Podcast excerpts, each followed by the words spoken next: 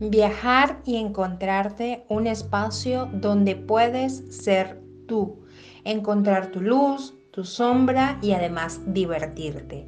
Este podcast está diseñado especialmente para ti. Así que bienvenido al Sol y la Luna entre nosotras. Laura y la Lesca te esperan para comenzar este viaje ya.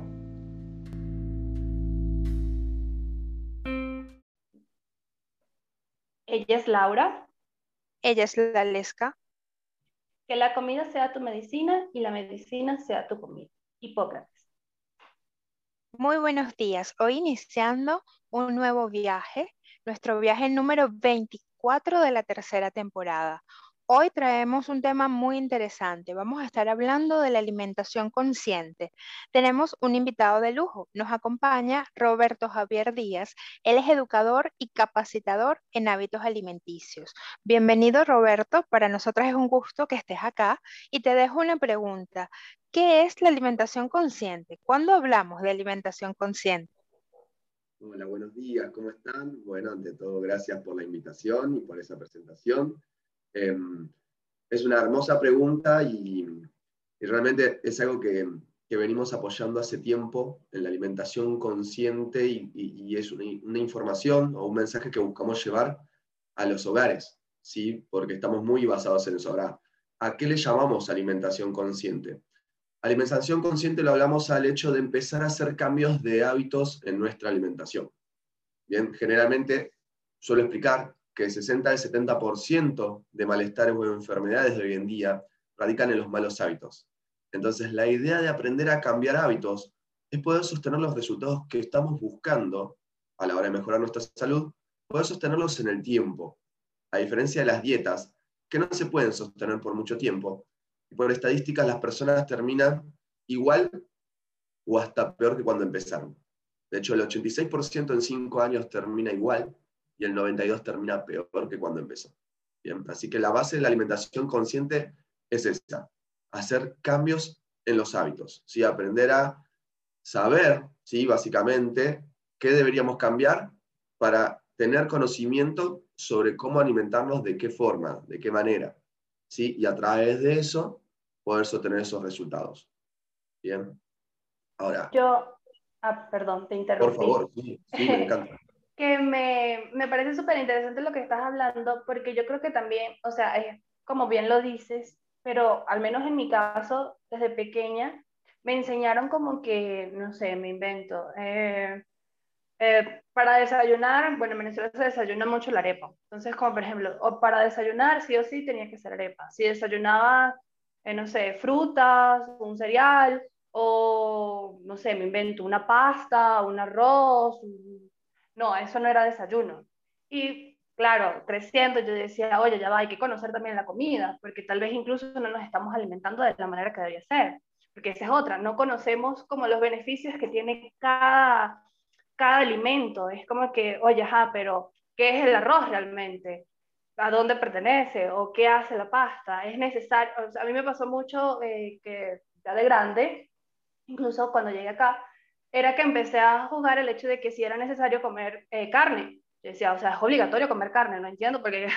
o sea, ¿por qué no? Por ejemplo, mi abuela lo dice mucho, es como que si en un plato de comida no tienes la carne, no estás almorzando bien o no estás comiendo bien, tienes que tener, juro, un pedazo de carne. Yo decía, no, pero las lentejas también tienen proteína, o sea, puedo como que buscar algo que tenga proteínas igual que la carne. Entonces fue súper chistoso porque ya después de grande yo le decía a mi abuela, no, pero es que estoy comiendo tal cosa.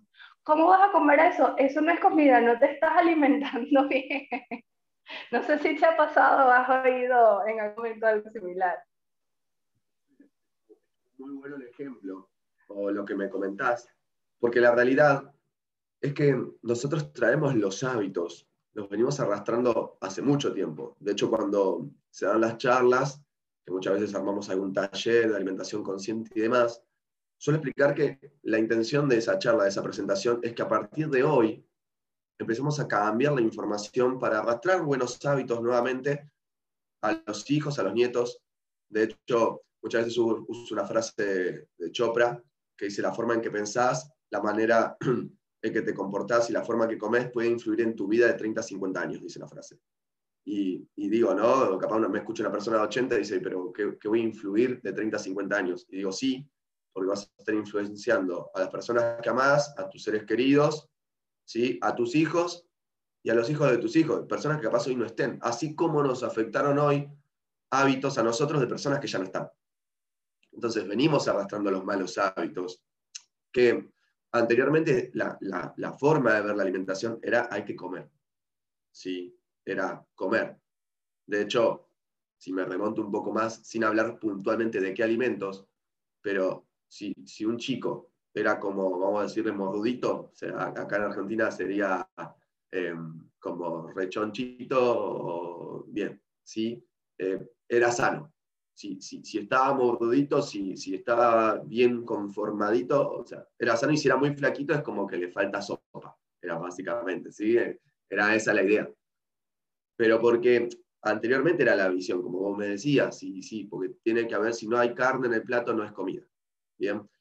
Y fue empezándose a entender el proceso, o es lo que buscamos explicar, es que en sí el cuerpo es un conjunto de químicos, ¿sí? Y, tenemos que saber qué necesita, qué químicos necesita, por así decirlo, dicho de una forma muy vulgar, muy a grueso modo, pero qué químicos necesita para funcionar. Entonces, ahí después te muestra que es independiente si vos ese pedazo de carne lo comiste al almuerzo o lo comiste en un desayuno. Y es más, después empezó a entender cómo funciona el organismo y en qué momentos poner ese pedazo de carne. Porque después hay filosofía, ¿no? De que la carne sí, la carne no, la leche sí, la leche no. Hay cosas que lo apoyan, otras cosas que lo, niegan, o sea, vas a encontrar mucho, muchas muchas cosas en la viña del Señor, ¿no? Dicen, pero va por ese lugar, va de esa manera.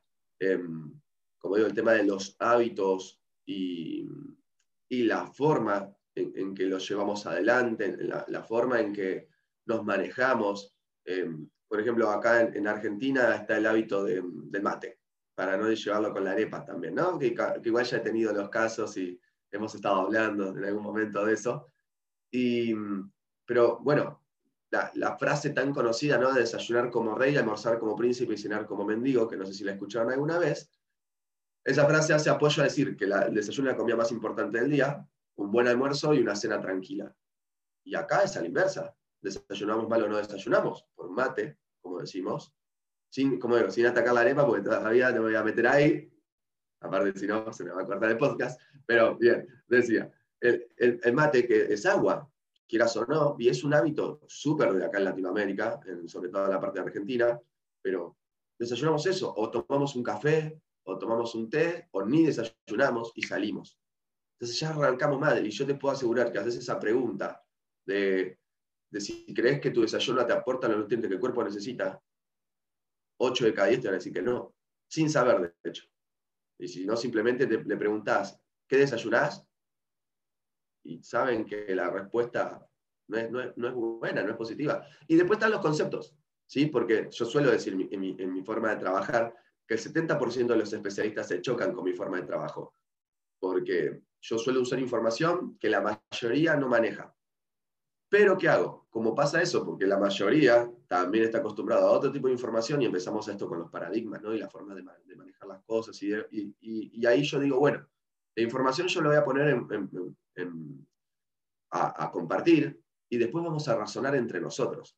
Lo que yo voy a mostrar va a ir en el razonamiento y vos lo vas a evaluar. Entonces, cuando yo digo que el 70% de los especialistas se chocan conmigo y menciono quién escuchó, y ahí me gusta jugar con la gente, digo, ¿quién escuchó? Levánteme la mano, que un desayuno ideal son las dos tostadas con la mermelada y el queso crema y la infusión. Y la mayoría me levanta la mano. Es lo que sigue siendo recomendado.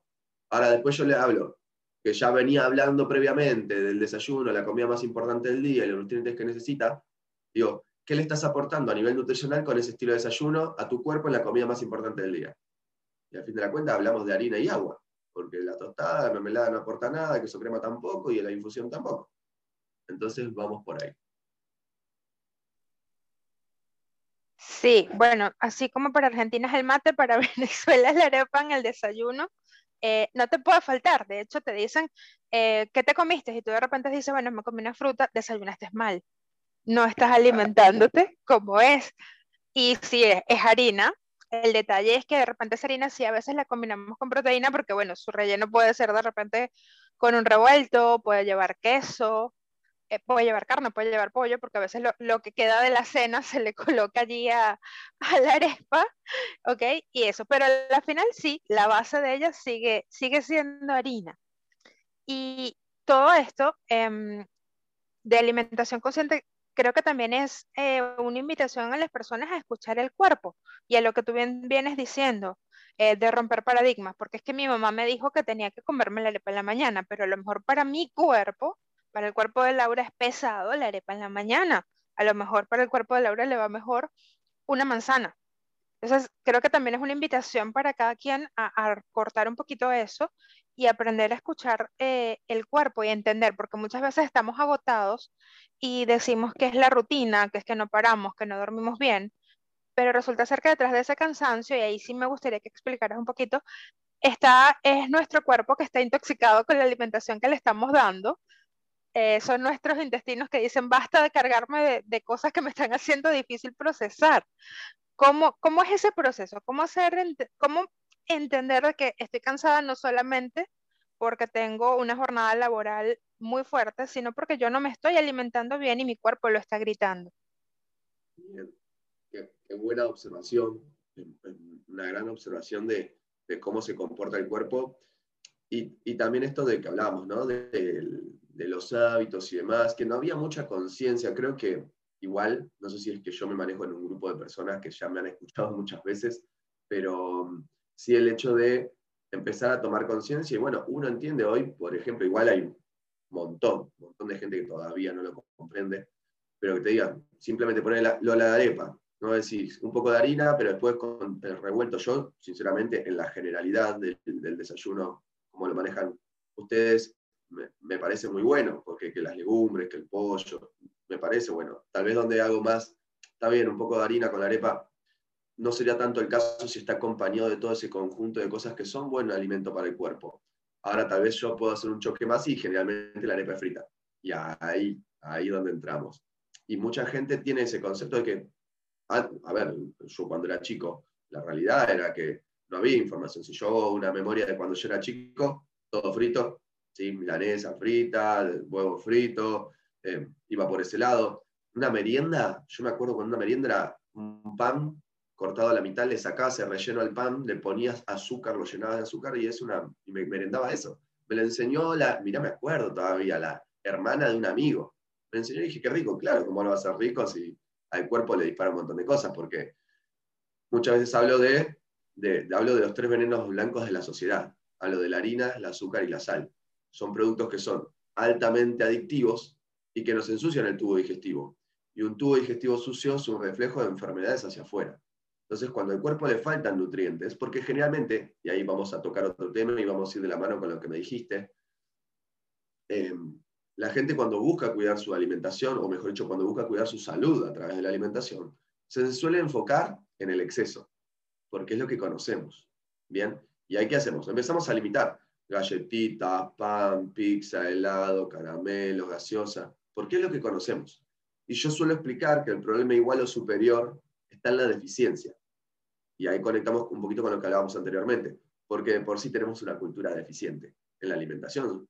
Eh, tiene que ver mucho con eso. Yo suelo hacer un juego, también hablando con lo que decíamos antes, digo que tengo una cámara en sus casas y que estoy viendo qué están haciendo.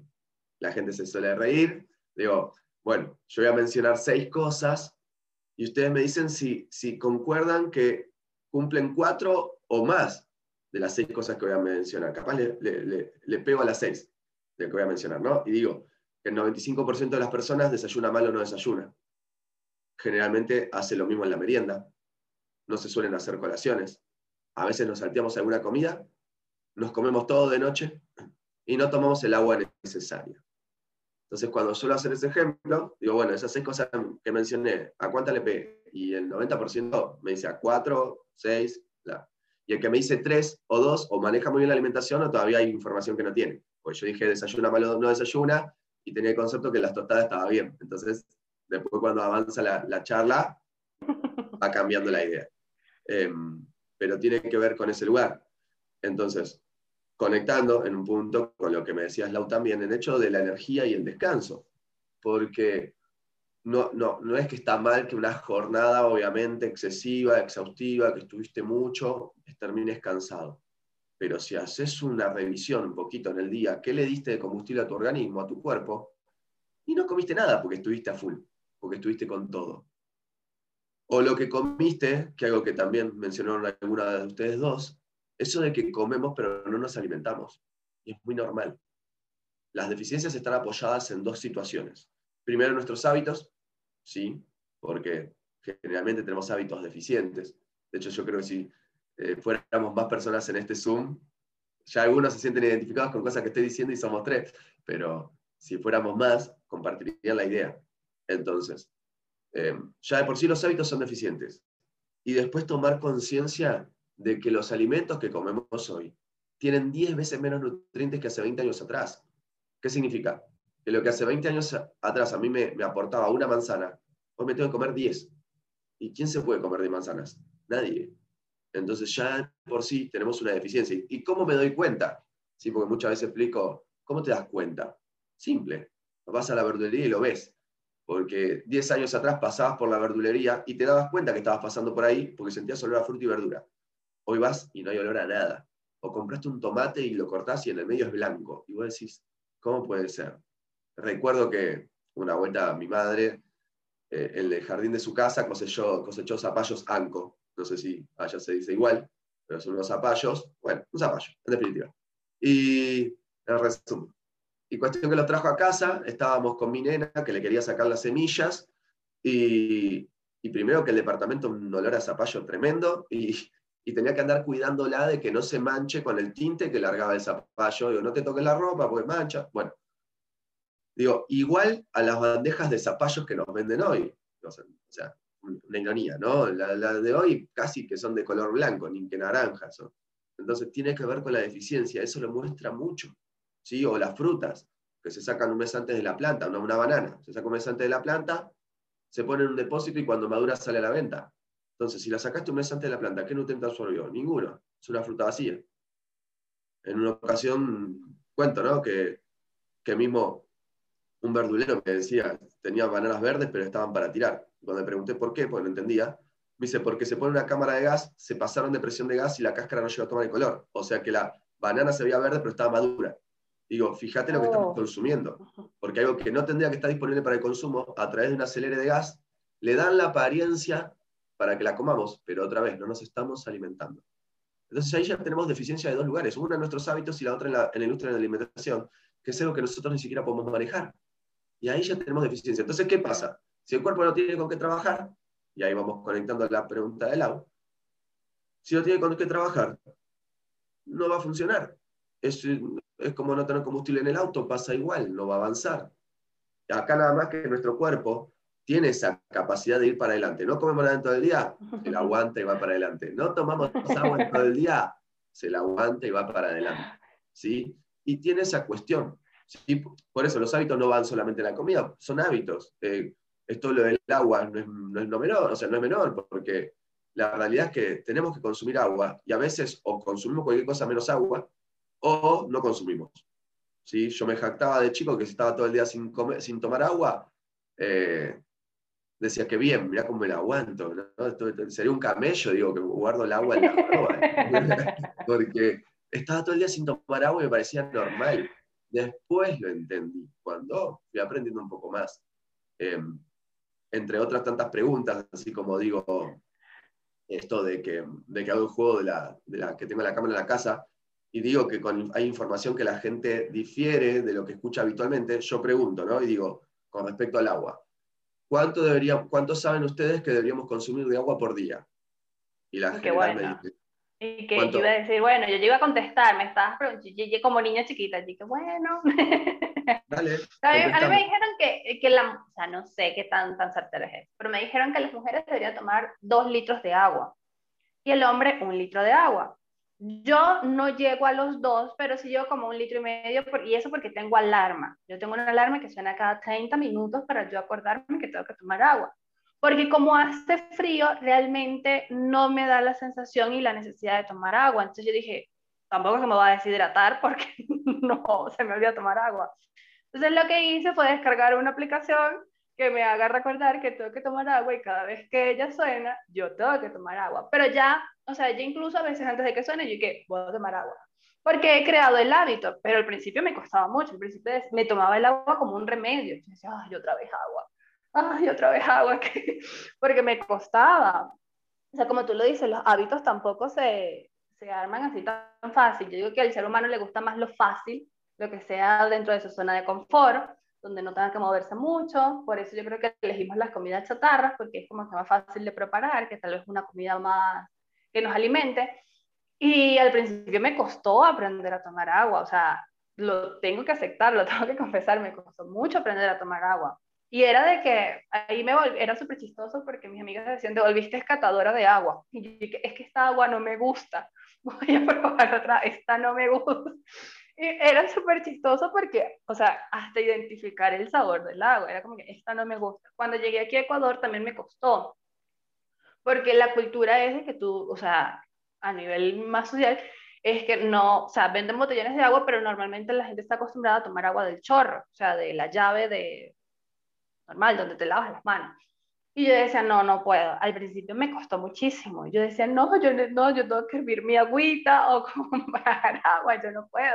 Y es ese cambio que, o sea, sí cuesta el hecho de, crear hábitos. Yo digo, para mí, el, o sea, alimentarme conscientemente o de una forma saludable no ha sido fácil. A veces digo como que no, ya quiero renunciar, no puedo. Pero después vuelvo como que a retomar todo, digo, un día a la vez, no importa. Vamos, paso a paso, sí se puede. Y bueno, aquí me pasa, ahorita que dijiste lo de la, la cámara de gas y, y la fruta, a mí me ha pasado mucho, entonces no sé qué estoy comiendo yo. me han pasado mucho con los, eh, los plátanos, no sé si ya les dicen igual, no sé si Laura me corrija, ok, plátano. El plátano se ve negro por fuera, y yo, a mí me encanta que esté súper maduro, y yo lo veo y yo digo, oh, sí, está súper bueno. Cuando llego a la casa lo tengo que pelar como un plátano verde. O sea, está pegada la concha verde completamente por dentro. Y ya va, ¿qué me vendieron? ¿Qué estoy comiendo? Y te lo venden como maduro. Y yo digo, ok, ya vaya, aquí es donde voy. Me pasa igual con la... Aquí, obviamente, me imagino que igual, eh, en Venezuela no se veía tanto, o al menos yo no lo recuerdo, no viví esa época donde estaban los supermercados full de todo.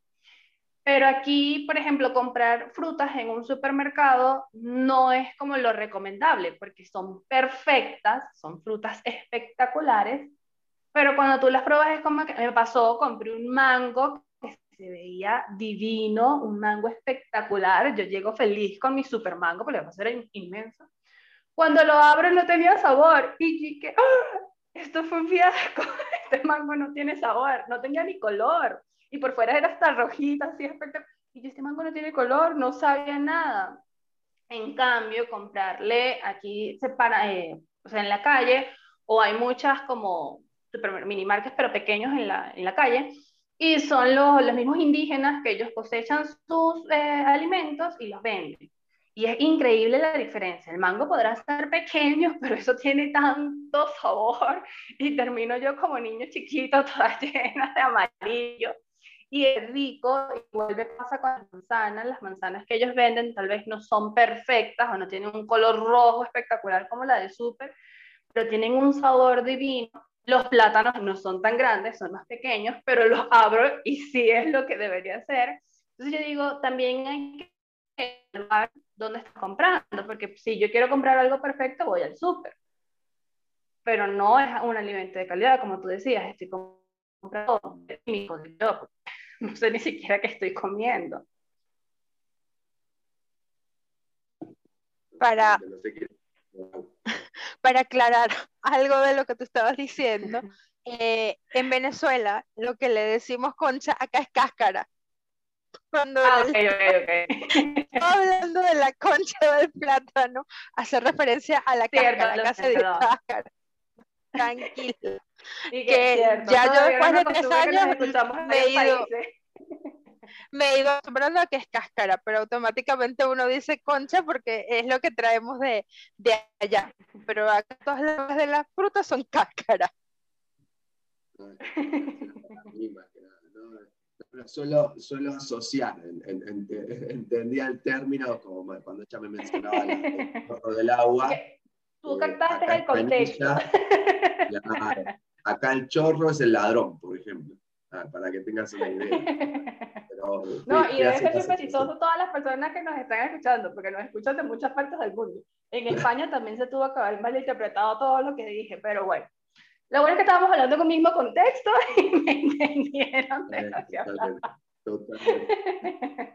Pero eh, eh, es muy real y, la verdad que me, me gusta escucharlas eh, porque voy, voy a, a, veces uno tiene, ¿no? Como, como hay tanta programación afuera, hay tanta programación que en algún momento hasta te hace dudar un poco, ¿no? Que, como que tenés que apoyarte mucho en la información que manejas.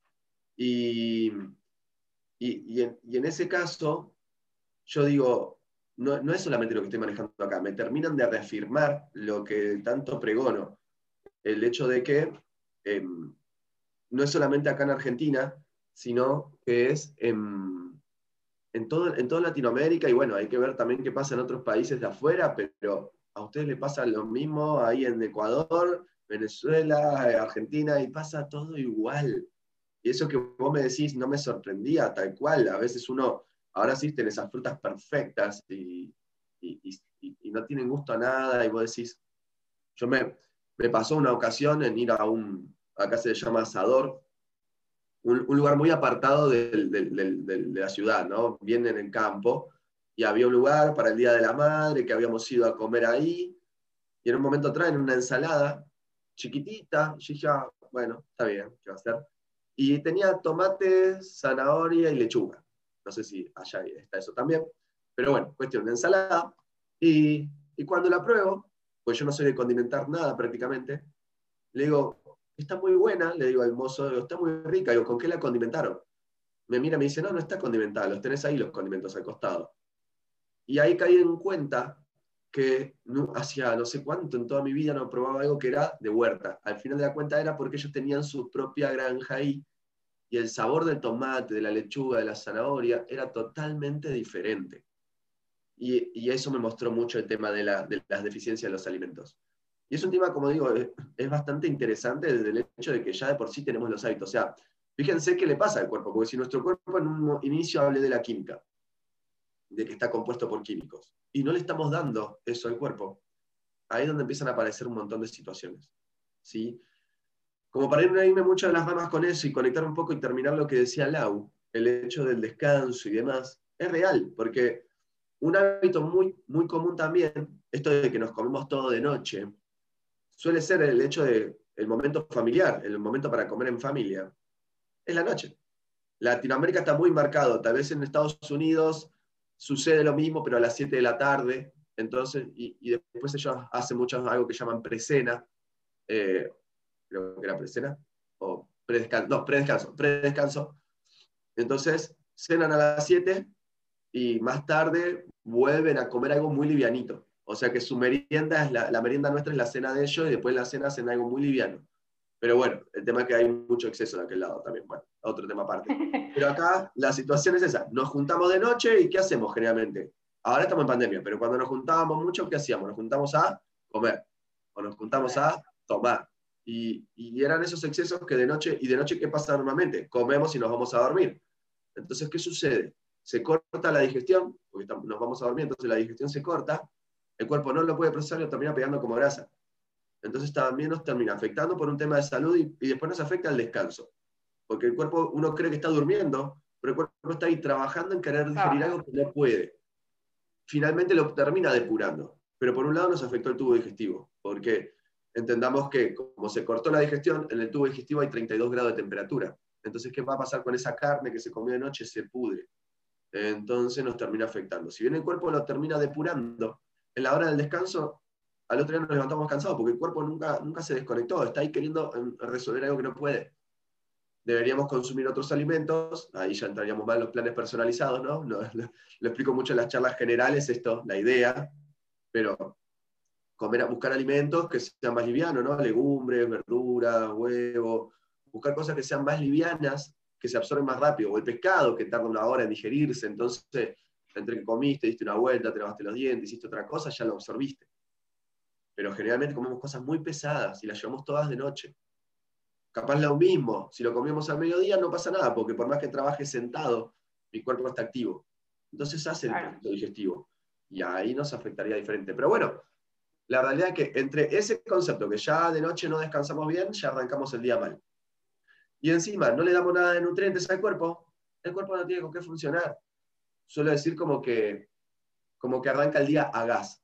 Acá el auto a gas, sí, es este, la nafta y el gas. Yo aclaro porque como no sé quiénes están escuchando, un auto habitual tiene el combustible eh, y después está el gas, que se pone un tubo de gas acá en Argentina.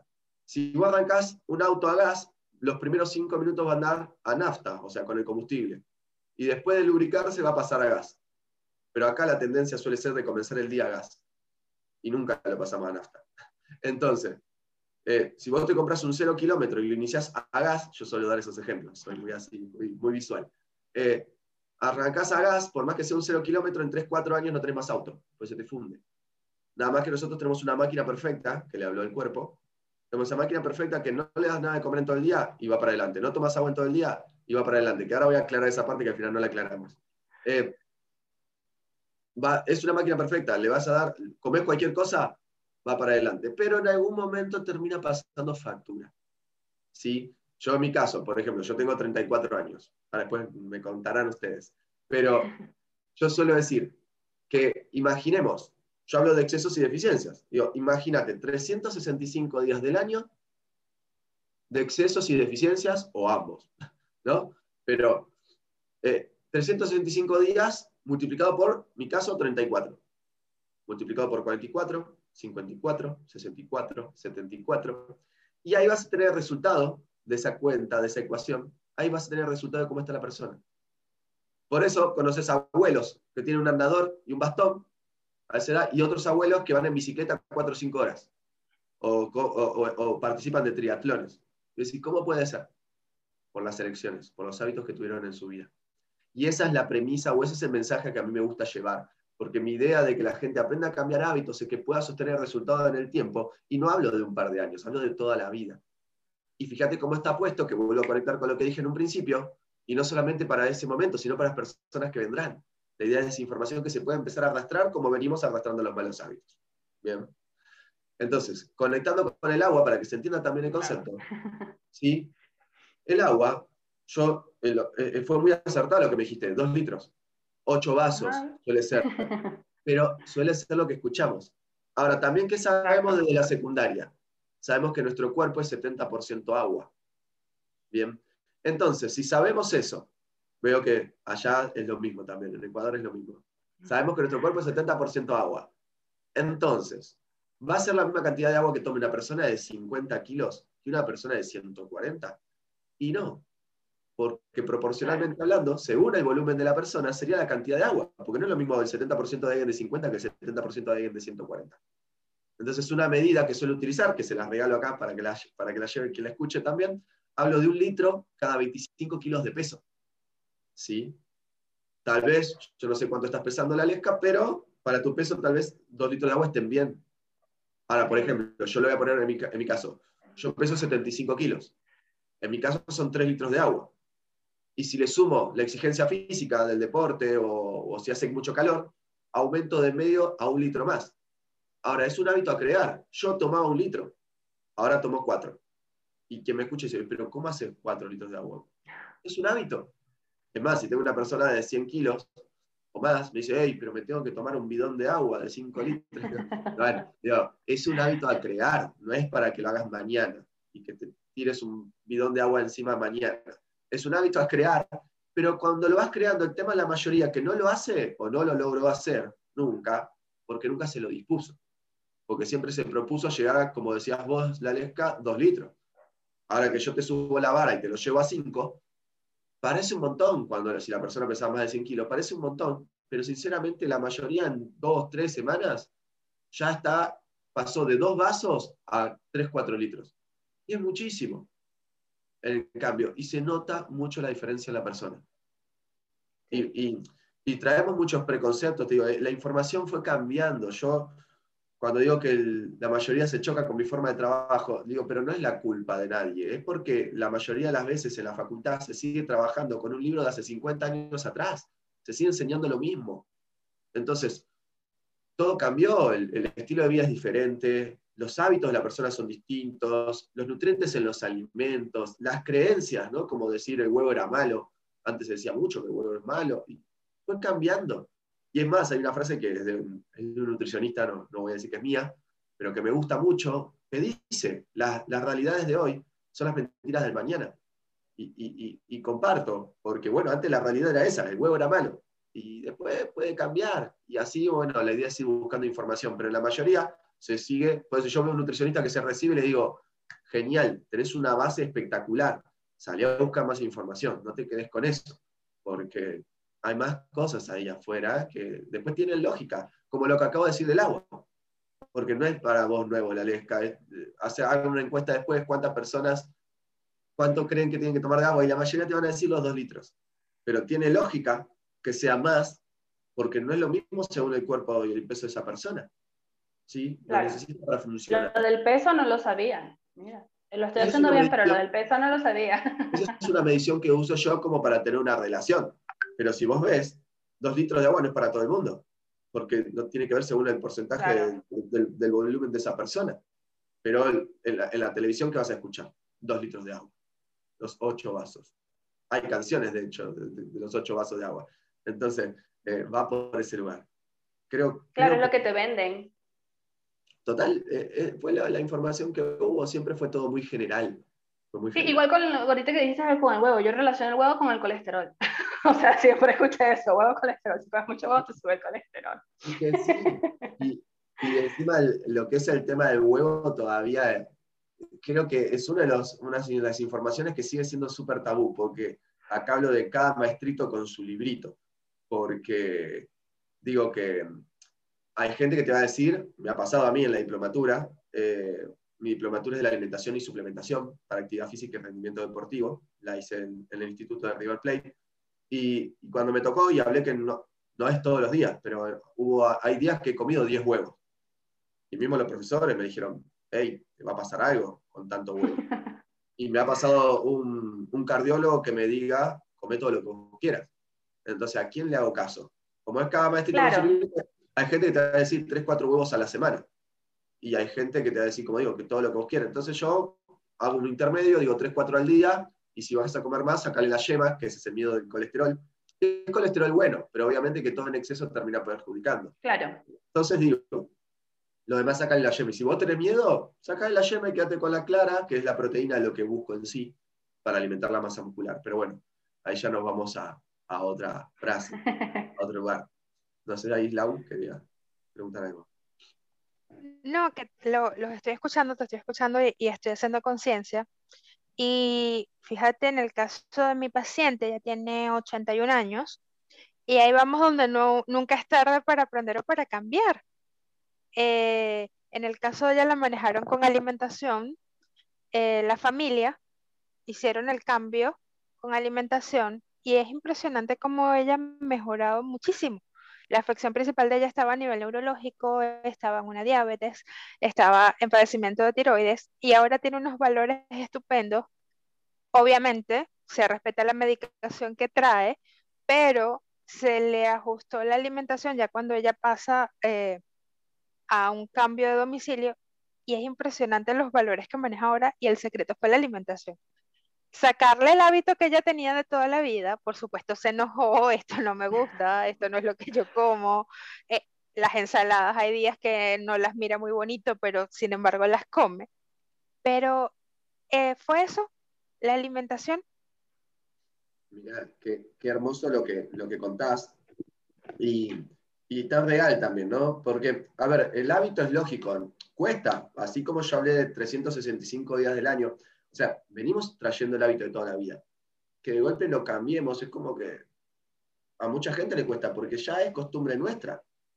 Eh, al, argentino y creo que más al uruguayo, sacarle el mate y veo que le está sacando una pierna, porque como que eh, el uruguayo no sé si lo han visto, pero va con el termo caminando en la calle, o sea, eh, ahora en la pandemia, pero si no, se subía al colectivo, iba tomando, acá pasaba, lo veía en el tren, me daba cuenta porque subían al tren con el termo y lo iban tomando mientras iban viajando.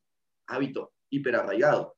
Ahora, es, común, ¿sí? Es, es común. Ahora, somos lo que comemos. Y, y, empezás a mirar y tiene lógica, porque si ese abuelo tenía colesterol y vivía comiendo frito, y, o sea, no es porque heredó la enfermedad, y eso es otro, otro concepto, porque generalmente decimos lo heredamos de nuestros papás, y la realidad lo que heredamos fue el hábito. Un 10% de las enfermedades, hipertensión, colesterol, diabetes, sobrepeso, un 10% es genético. Todo lo demás son los hábitos suelo decir mucho, hago, hago mucha referencia a, imágenes o, ejemplos como para que quede bien visual. ¿sí? Pero digo, bueno, supongamos que yo como con mucha sal y la conozco a alguno de ustedes que come con mucha sal. Nos ponemos a convivir, vamos a comer con mucha sal. El día de mañana tenemos un hijo, va a comer la misma olla, el mismo plato. ¿Sí? Después a, a papá le encontraron hipertensión. ¿Qué va a hacer el médico? Me saca la sal. Pero la familia sigue comiendo de la misma manera. Entonces, cuando ese chico creció, se hizo grande y le dio hipertensión, le van a decir, lo heredaste de papá. Y no, lo que heredaste fue el hábito. El hábito. Entonces va por ese lado. Eh, y esta señora, como bien dijo Lau, si tenía una forma de comer que le perjudicaba su salud, era eso lo que le creó sus problemas. Lamentablemente, yo ya me, voy a meter en otros niveles, ¿no? pero yo hablo que tenemos dos, dos situaciones. Una, que está la, la publicidad, nos programa para el consumo. Y, detrás de la publicidad está la industria de mayor facturación a nivel mundial, que es la farmacéutica. Suena un poco como extremista, pero bueno, cuando empiezo con los ejemplos, uno lo empieza a tomar un poco más entendido, ¿sí? Pero hablo de que afuera, lamentablemente, la tendencia es que las personas estén cada vez más enfermas, ¿sí? Y si bien suena extremista, yo digo, bueno, mirá, llevémoslo a lo cotidiano. Vamos a un supermercado. ¿Qué se recomienda como un desayuno ideal para los chicos? Y ahí encontramos los anillitos de colores, las bolitas de chocolate. Es un desayuno para ellos está promocionado el desayuno para los chicos. ¿Y qué hace el padre que no sabe, obviamente, porque no tiene información? No porque no quiera a su familia, es porque hacemos lo que podemos con la información que tenemos. Eso suelo aclararlo mucho en las charlas. Hacemos lo que podemos con la información que tenemos. Siempre es un tema de información. De hecho, en mi Instagram van a ver que muchas cosas de las que subo a la comida lo que falta es información, pongo, porque ¿cómo podemos comer rica y sano, pero no tenemos la información de cómo. Como decía Aleska en su momento al principio, comemos eh, comidas que son chatarra porque es rápido. Y hay cosas saludables para ser rápidas también. Pasa que no tenemos la información. Es simple. Entonces, cuando, cuando uno va, por ejemplo, al supermercado, se encuentra con eso. Y si lo analizás después de la charla que acabamos de tener hasta ahora, ese desayuno para los chicos es pura azúcar y colorante. Y se recomienda en el supermercado como el desayuno ideal.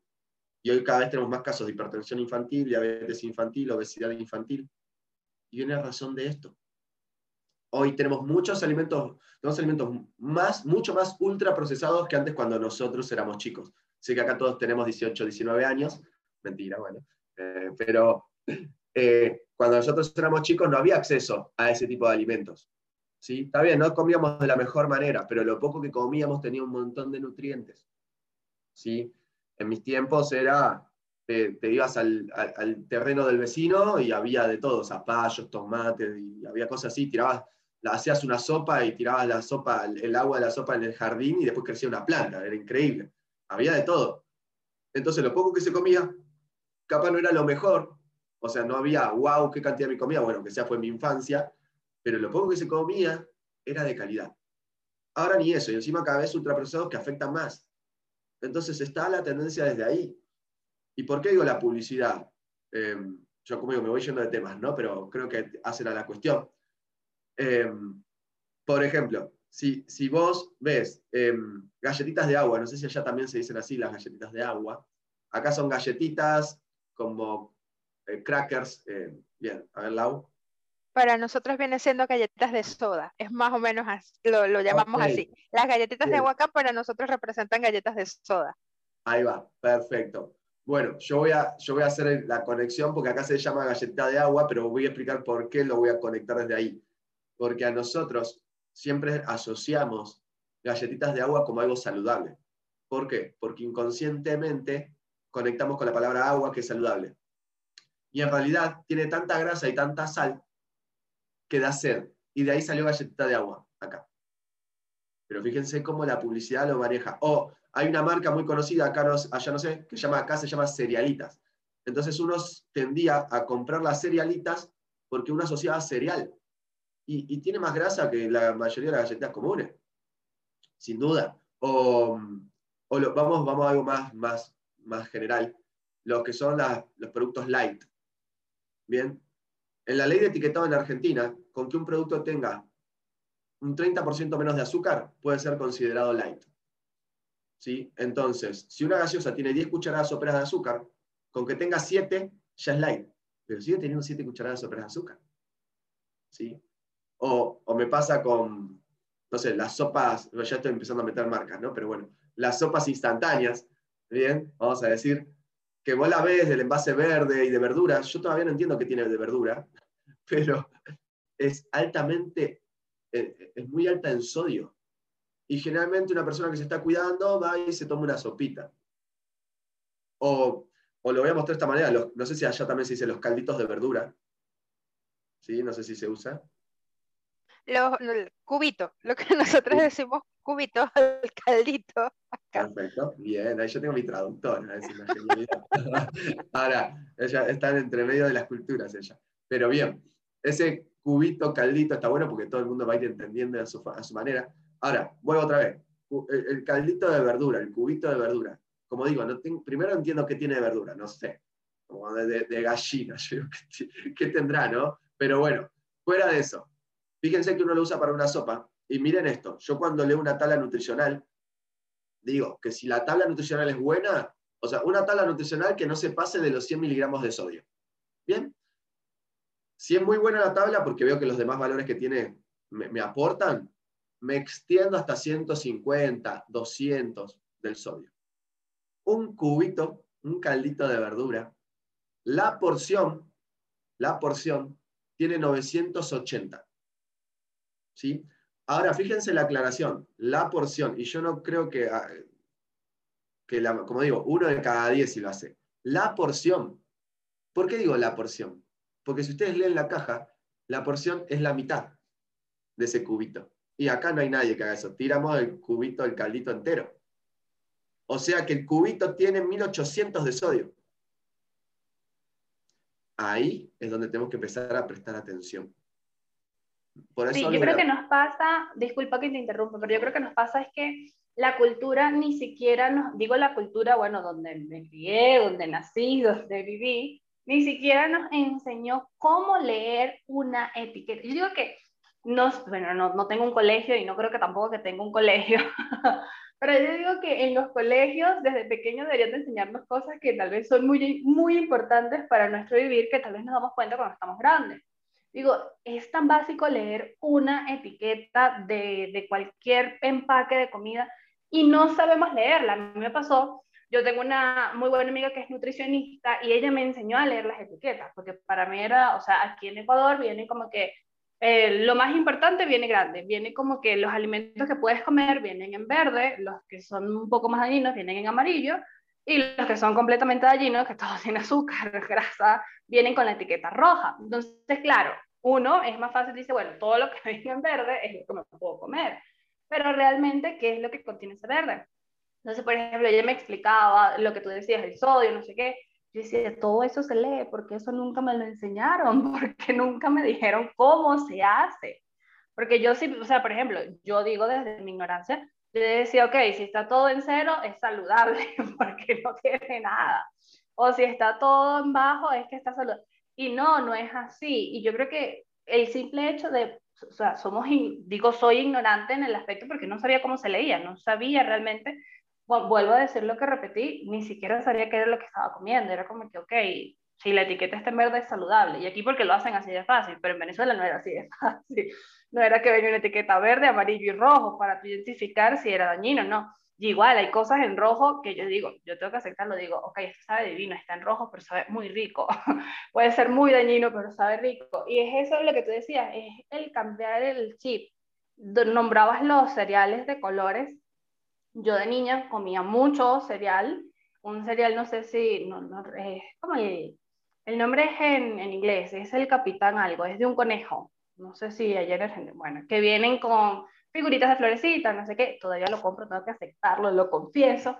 Este, no siempre, pero a veces lo compro, porque para mí es adictivo, o sea, el azúcar es adictivo. Y claro, si me voy más allá, me gusta que el colorante, porque realmente es colorante, se salga y me coloque la leche rosadita, y cositas mías, no lo, lo, confieso, no lo hago siempre, pero para mí es adictivo y digo, wow, es súper dañino porque me puse a leer la etiqueta y yo, Dios mío, la lesca, lo que estás haciendo bien te lo estás dañando nada más comiéndote una taza de complay o de cereal porque tienen, o sea, la etiqueta está en roja, o sea, está en roja y lo venden para niños. Es como tú dices, el que no sepa, no, no sabe la etiqueta, dice, ok, esto es lo, yo sé que hay cosas que son saludables que son súper fáciles porque yo lo hago, pero digo es, por ejemplo, un papá, aquí se ve mucho, o sea, en, en Venezuela también se veía de que con el, eh, hacer los desayunos, no sé qué, para un niño es más fácil un envase de leche y servir cereal. O sea, lo veo yo, es lo que he visto, siento que para los papás tal vez es más fácil que tal vez picarle frutitas, no sé qué, y, ¿sabes? Siento que tal vez lleva más tiempo para un papá que lleva la vida a mí, porque lo veo, o incluso lo vi con mis amigas, y yo decía, Dios mío, lo estás envenenando, tienes que leer la etiqueta, estás envenenando a ese niño. Y me dice, pero tú lo comes. Y yo sí, yo lo como, pero yo estoy consciente del veneno que estoy consumiendo. Y es súper chistoso. Y el que me escuchará dirá, la leche está loca. Pero yo digo que también es el hecho de, de tener el, el, equilibrio. O sea, claro, yo no lo consumo todos los días. Te estoy hablando de, no sé, una vez al año que, no sé, me provoque porque realmente es adictivo. Incluso ayer les voy a contar un chiste súper loco, porque mi abuela toda la vida se acostumbró a hacer los, o sea, mi abuela hace jugos, de por sí que aprendí que no es necesario hacer jugo porque estás comiendo el doble, el triple cantidad de fruta, pero bueno, mi abuela siempre se acostumbró a hacer jugos desde niña, yo no podía comer sin un jugo eh, estando al lado, y los hacía súper espesos, o sea, como tipo frappé, y con mucha azúcar, eran dulces. Yo recuerdo que eran súper dulces. Mi abuela, gracias a Dios, no sufre de nada. Yo digo que ella es inmortal porque no sufre de nada, gracias a Dios. Todo el mundo dice que va a sufrir del azúcar y cada vez que se va a hacer sus exámenes, todo súper bien. Y es súper chistoso porque come cosas súper dulces. Y ayer yo le decía, me provoca un jugo de mora tipo frappé como el que ella hace, tipo coma diabético, o sea, súper dulce. Y me dice, justo me estoy tomando una horita y me lo muestra. Y yo le digo, abuela, ¿todavía sigues tomando eso? Y me dice, sí, hoy me provocó y me dice uno. Entonces es súper cómico, porque como dice Laura, eh, por ejemplo, con la paciente de ella, toda esta en alimentación, así que yo no sé por qué en ella, gracias a Dios, no influye de una manera negativa, pero es súper chistoso y hago la comparación y la referencia porque, por ejemplo, eh, mi abuelo se cuida full la alimentación, nada de azúcar, no sé qué, y, sufre del azúcar. Entonces yo digo, wow, o sea, también es como que irse a los extremos, como tú ya lo decías, comparar la alimentación tal vez de Latinoamérica con la de los Estados Unidos, o sea, nosotros nos fuimos a un extremo y ellos se fueron a otro, y es como tener ese equilibrio de, oye, esto es lo que voy a comer, esto es lo que es saludable para mí. Y bueno, me volví a desviar de tema como siempre, estaba hablando de las etiquetas, que es importante hablar de las etiquetas. Roberto, esto siempre me pasa. Yo siempre me desvío. Y vuelvo al punto de las etiquetas. Sería ideal que nos enseñaran desde pequeños eh, a leer las etiquetas. O sea, yo descubrí, aprendí a leer una etiqueta después de 24 años de existencia en este planeta, que alguien me dijo, oye, se leen de esta manera esto es lo que significa. Igual a ver los alimentos, o sea, de manera, yo digo de manera consciente, porque no sé, tal vez para mí el aguacate era simplemente un aguacate. Y que no, oye, el aguacate son grasas, te sirve comerlo así, funciona de tal manera. Lo y yo, oh, mira, o sea, no sabemos, o al menos digo yo, no sabía realmente el valor que tiene cada alimento. Sea, por ejemplo, yo decía, mi abuela me enseñó, yo digo mi abuela, porque mi abuela fue la que prácticamente me creí cocinaba en la casa, y es súper chistoso porque ella no cocina lo que no le gusta. Entonces, por ejemplo, remolacha yo nunca comí porque a ella no le gustaba la remolacha. Yo después de grande fue que aprendí a comer remolacha. Y era súper claro, porque tuve la conciencia de comerla, pero si hubiese seguido el patrón, es como tú dices, no es que herede la enfermedad, sino que heredó el hábito. y allí se va todo. Y decimos, oh, pero es que mire, heredó tal cosa, ¿no? El hábito, el hábito es fuerte. Y cambiarlo, yo desde mi experiencia digo, no es tan fácil, pero hay que trabajarlo. Comiencen con su alarma para el agua.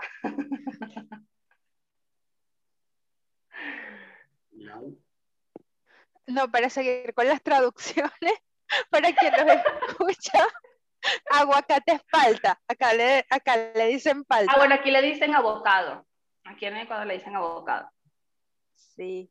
Y fíjate que, que escuchaba todo lo que, lo que tú comentabas y lo que conversábamos antes de eso de conciencia, de preguntarle al cuerpo qué es lo que quiere que influye mucho acá esta mezcla que, traemos en el caso de la Lesca y la mía, que somos venezolanas, pero que emigramos, es también adaptarte, eh, aparte de la cultura del país donde llegas, eh, al clima, porque es totalmente distinto el clima acá al clima de Venezuela, lo, lo hablo en mi caso particular. Hay en ciertas estaciones que me pasa mucho cuando es la época del calor, del verano, que hay ciertos alimentos que no me provocan Incluso hay veces que no tengo apetito, como porque sé que debo comer, pero mi, apetito se reduce. Por ejemplo, desde que estoy acá, yo tenía en Venezuela la costumbre, por lo rápido, por lo práctico, mis cenas eran cereales. La escuchaba ella y me reía. Acá tengo tres años que no como cereal. O sea, mi cena es otra cosa. Incluso ya ahorita que está en la época de frío, son sopas los que como casi todos los días. Eh, quizás también porque hago otra actividad, quizás es más demandante y quiero comer otra cosa que no sea un cereal. Entonces ha ido cambiando y creo que, es entenderlo muy bien como dice Roberto, o sea, vamos cambiando. No siempre nos va a servir el mismo alimento, o sea, podemos elegir un día algo diferente y hay una variedad inmensa de alimentos que, pueden contribuirle a nuestro cuerpo. Sí, sí, totalmente. Es, es muy lindo que se dé así porque Capaz uno dice, me pasa a mí, y le pasa a todo el mundo. A la mayoría le sucede esto. Qué increíble también lo que contaba la Lesca con el hecho de, porque acá en Argentina no se hizo, todavía, aunque sea, porque yo lo había escuchado como lo más cercano de acá a Argentina a Chile, de esto de las, de las tablas nutricionales ahí enfrente, que hasta donde recuerdo creo que Chile tenía aclarado más en grueso, pero no, no estaban estos colores a los, a los semáforos. Y, yo lo relacioné mucho, mucho, mucho, no sé, calculo que allá debe estar también, acá pasa con los cigarrillos, que se les ponen las imágenes de las enfermedades que puede ocasionar y una foto impactante. Hasta con el alcohol pasa. El alcohol dice no tomar, o sea, el alcohol, la botella te dice no ingerir. Yo digo, dice no ingerir y lo venden igual. Pero bueno, ya la etiqueta te lo está diciendo, ya es una decisión tuya si lo aceptas o no. Pero el alcohol, todas las botellas te dicen no ingerir. Y te lo dice grande, tampoco es que te lo dice chiquitico así, escondido en las No, te lo dice grande, no ingerir. Es que es la ley, es, ellos lo ponen por ley. Y uno diría, uy, pero teniendo los cereales de colores y el cartel en rojo, no deberían vender más, se va a fundir esa empresa. Los hábitos están tan instaurados y están tan programados que la gente no lo analiza ya. No lo ve. Es la mancha, es como la, historia de la mancha en la pared. Llega un momento que no la ves más. En los cigarrillos creo que le ponen el vuelto de la plata ahí donde está la foto para taparlo si era necesario. Claro, pero dejan, de, dejan de darle bolilla porque la realidad es que la, programación puede más. Y después era eso que decíamos, ¿no? lo que falta es información. información. Porque si te, te, enseñamos qué tenés que hacer, después obviamente está en una decisión, pero ya con la información uno tiene otro abanico. Y cuando empieza a ver cómo el cuerpo se empieza a sentir mejor a través de darle lo que el cuerpo necesita en nutrientes, ¿sí? está bien, vamos a apoyar otra vez lo que dije, porque vos me decís, bueno, para, como bien todos los días, empecé a mejorar mi alimentación, pero aún así los alimentos tienen 10 veces menos nutrientes que hace 20 años atrás. Ok, pero si tenemos la deficiencia de los alimentos y la deficiencia nuestra, estamos perdiendo en partida doble. Y además los excesos, bueno, y hablar. Ahora, reducimos los excesos y mejoramos la deficiencia cubriendo la alimentación, ya tenemos un gran avance. Después, si buscamos la perfección, podemos llegar a ir a otros puntos. Pero bueno, por ejemplo, yo alimenté, estudié alimentación y suplementación, porque acá en Latinoamérica no está la cultura, pero es normal la suplementación. Nada más que no está la cultura. Y es más, no lo tenemos como concepto de ir a buscar nosotros el suplemento al lugar que corresponda. Pero si vos mirás en el supermercado, está todo suplementado. Vas a encontrar pan fortificado, leche fortificada, fideo fortificado. ¿Y por qué está fortificado ahora? Por la deficiencia. Es por eso. Porque los alimentos ya no aportan. Bien. Entonces, de hecho, ya aparece la pirámide nutricional, ya aparece la opción del suplemento. Quiere decir que acá está de acá a 10 años va a estar puesto en el medio como algo de primera necesidad. De hecho, si vos vas, acá se llama el, la, ¿cómo se diría? Eh, acá el PAMI viene a ser como la obra social de los abuelos, se llama PAMI. Bien, y el PAMI, eh, acá ya aparecen, si vos vas al centro de PAMI, tiene unas computadoras ahí que ellos, los abuelitos ingresan sus datos para, bueno, hacerse atender, y, y ya figura suplementos nutricionales un 100% bonificados ya está apareciendo. Algo que yo esto lo vengo diciendo hace cinco años y ya lo veo que empieza a aparecer. Y se van a acordar de este podcast de acá a 10 años cuando vean que eh, los chicos es lo que se viene, la suplementación de los chicos. Pero no es porque le está, a ver, si uno piensa, uy, pero ¿cómo le voy a dar un suplemento? Le estás dando los cereales con todo eso en rojo, o sea, sí, nada más que para la cultura y la programación nuestra es normal. Ahora, cuando empiecen a ver en el supermercado los caramelos de vitaminas, que ya hay algunas marcas que lo están haciendo, pero cuando se empieza, hay, muchas empresas. Yo trabajo con una empresa que, es la única compañía con sus granjas orgánicas certificadas. Acá no tienen las gomitas, pero afuera sí están. ¿eh? Creo, que, creo que en Colombia, México están las gomitas para chicos y, y, ¿Qué les venden? No las, eh, las hacen acá, las traen de los Estados Unidos, pero sí las he visto, las venden. Yo incluso cuando mi hermano vino, les compré un día las gomitas, me parecieron súper espectaculares. O sea, yo decía, wow, o sea, ¿a dónde hemos llegado? Y es eso, son suplementos que venían en forma de, de gomitas, o sea, como las gomitas dañinas, las que tienen mil por ciento de azúcar, pero eran gomitas súper, y yo probé una, obviamente, y divinas, o sea, un sabor divino, espectacular, o sea, me gustó la idea porque también es una forma agradable de que el niño consuma un alimento lindo o un alimento rico, por así decirlo. Me parece súper rico. Como decía Laura, es también importante escuchar el cuerpo, o sea, escuchándolo a los dos y uniendo las ideas de los dos. Yo decía que cuando empecé a cambiar la alimentación, incluso el simple hecho de empezar a tomar agua, realmente como debería empezar a tomar agua, eh, todo cambia. El cuerpo dice, ok, gracias, me estás escuchando. O sea, el cabello cambió, la piel cambió, incluso hasta el estado de ánimo cambió. Ya era como que Decías lo del carro de gas y me parece súper chistoso. Yo no sé dónde compré la frase, pero yo cuando me levanto así como que ah, digo, hoy hoy amanecía medio gas. No sabía que tal vez venía del carro, no sé a quién se la compré. pero eh, cuando cambias tu alimentación, tu cuerpo te da las gracias. O sea, yo al menos así lo sentí, sentí el cambio de que, oye, voy a empezar a cambiar. La piel cambia, o sea, aquí por el frío y el sol la piel se reseca muchísimo porque claro, se nos olvidó tomar agua. Y cuando empecé a tomar agua, dije, wow, mira, me, pasaba que incluso me quitaba eh, una prenda de vestir y se caían los pedacitos de piel como que se me estaba pelando.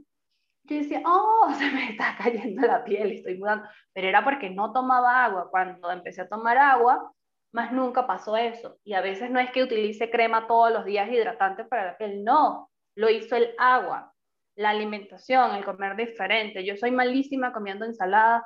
Hoy no sé, pero ya ha sido un día donde me estoy confesando mucho, pero yo soy malísima comiendo ensalada.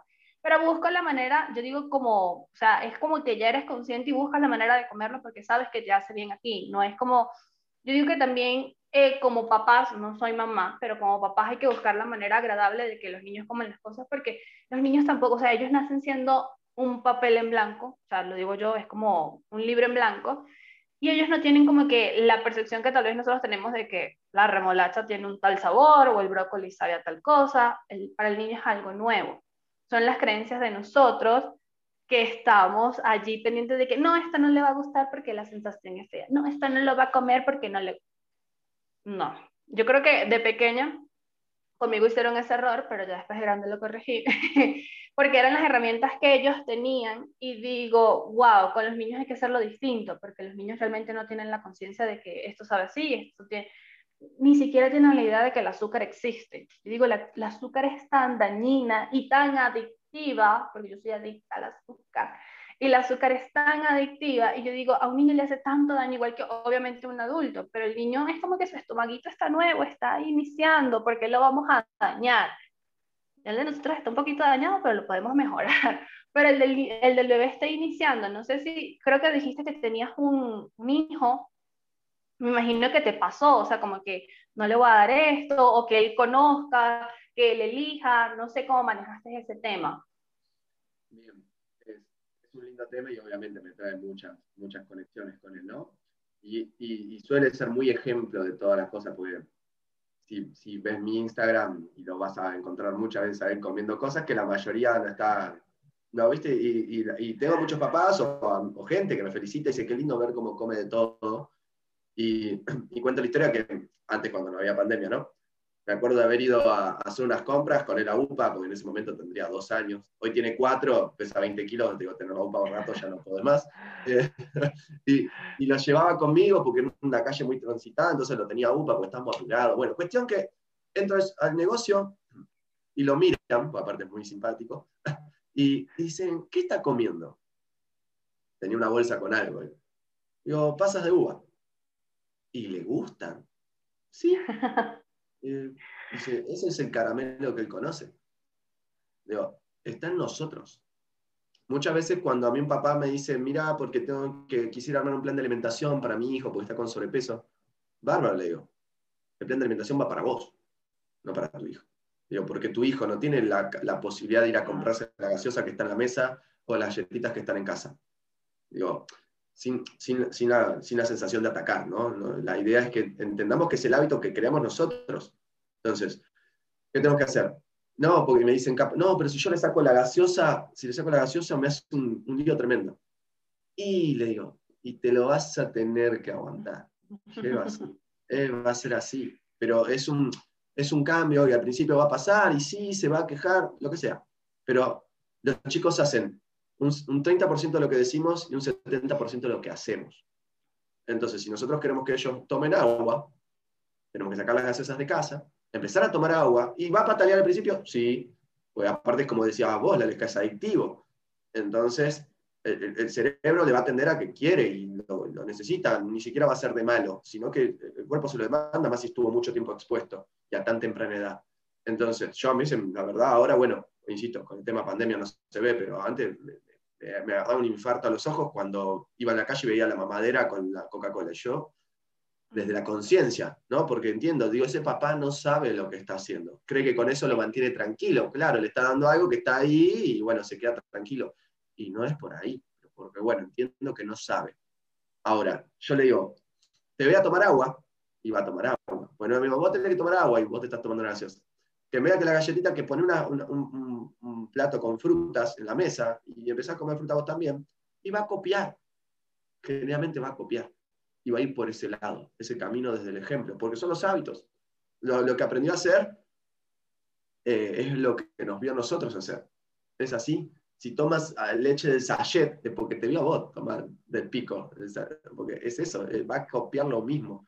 Y hay que ser muy cuidadoso en eso. Pero bueno, en mi caso me pasó porque yo justo hacía una transición de que venía haciendo cambios. Mm. Yo ya venía haciendo cambios, no es que me alimenté así como me alimento hoy toda la vida. Venía haciendo cambios y creo que hasta el embarazo de él venía como mediando las cosas, ¿no? Buscaba hacer cosas sanas, pero bueno, la mamá estaba embarazada, comprábamos unas trenzas que son de pan, que eran una locura, y me acuerdo de comprar un cuarto de helado hasta ese momento y esas cosas. La pasaba, porque no, todavía no tenía incorporado, pero cuando él nació, más mi información, hubo un término de clic. Un cambio. Y ahí se me hizo un hábito el hecho de cocinarle panqueques de avena, de hacer galletitas, de hacer budines, me empecé a meter más y vi que era fácil. No tenía la información completa yo tampoco. Y cuando empecé a meter mano, fui a mirar, dije, ah, mira, no era tan complicado. Y hoy es súper hábito mío. Me dice, no, pues como bien decías en el momento, no tengo tiempo para preparar algo. Te falta información. ¿Sí? Hay dos opciones. O planificación te levantás 15 minutos antes y preparás algo, te levantás media hora antes, uy, pero media hora, lo vale, porque después te lo vas a gastar en medicamentos y, o sea, lo vas a sufrir y vas a decir, ¿por qué no me levantaba media hora antes? Y a, y a veces podemos, simplemente que no lo, no, lo, no lo, ponemos de acuerdo para eso. Es cuestión de elecciones. Totalmente, totalmente. Y va por ese lado. va por esa cuestión de, crear, ¿no? De, decir, bueno, preparo la noche anterior si en la mañana no tengo tiempo. Pero empezar a hacer cosas que nos sumen a nosotros y a, todos nosotros, a toda nuestra familia. Porque si hacemos un cambio nosotros, ellos se van a llevar el mismo ejemplo y después van a ver que no era difícil hacer a la mañana un desayuno, porque vieron que se podía hacer antes. No sé si Lau, querés decir algo. Claro que sí. Fíjense lo, lo interesante la invitación que nos está haciendo Roberto el día de hoy con este punto de vista que nos está ofreciendo en relación a, a la alimentación, mostrándonos que lo podemos hacer diferente, que podemos comenzar a elegir diferente, que cada día es un paso, no tenemos por qué desesperarnos y es alimentación, no dieta, que eso es muy importante que él lo aclaró y es por eso que las dichosas dietas comienzan los lunes y terminan el mismo lunes. Entonces, la invitación que nos está haciendo Roberto el día de hoy es a tener conciencia de qué es lo que nos estamos llevando a la boca, qué es lo que le estamos dando a nuestro cuerpo. Muchísimas gracias Roberto por haber habernos acompañado el día de hoy. Para nosotros fue un gusto tenerte en este viaje. La Lesca, nuevamente gracias por acompañarnos. Pronto vamos a tener que abrir un espacio de confesiones de la Lesca, ya que hoy nos contó tantas cosas que posiblemente está pasando últimamente. abrimos otro espacio en el podcast para que la Lesca siga confesando. Un gusto tenerlos ah. aquí y gracias a todos los que nos escuchan. Gracias Roberto por estar hoy acá, agradecida contigo, bueno, por hacernos más conscientes de tal vez esas herramientas que no nos dieron en el momento. Y bueno, agradecida Laura por estar otra vez aquí contigo. Y si voy a tener en cuenta hacer confesiones con la Lesca, no sé qué me está pasando en los últimos viajes, todo lo quiero confesar. Entonces, ese es el trabajo de conciencia que estoy haciendo, que digo, bueno, ya, solté, ya. Eso, ese era mi antes. bueno, muchísimas gracias. Como todos los lunes, gracias por escucharnos. Roberto, eh, coméntanos tus redes sociales para que las personas que nos escuchan te sigan, comiencen a, hacer ese trabajo también de conciencia, pero con la alimentación. Y bueno, muchísimas gracias. Te dejo el espacio. Bueno, gracias a ustedes. La verdad que fue una mañana muy linda, un, espacio muy, muy bonito como para entender las diferentes también culturas. A mí me, me ha aportado mucho también ver que sigue siendo un gran trabajo esto de llevar la información de buenos hábitos, porque hay mucha gente mucha gente allá afuera que no sabe y encima va a seguir estando programada por las situaciones. Así que espero que esto pueda llegar a muchas personas y que pueda llegar a generar una especie de cambio. Em, las redes sociales es en Instagram, como Roberto Javier Oc, sería Roberto Javier OK, pero se escribe ahí Roberto Javier Oc, me van a encontrar en la foto con mi bebé, así que me van a reconocer por eso. Y obviamente ahí pueden hacer consultas que les guste según lo que necesiten, planes de alimentación personalizados, así que lo que, lo que necesiten, quedo a disposición. Bueno, muchísimas gracias. Nos vemos próximamente en un nuevo capítulo.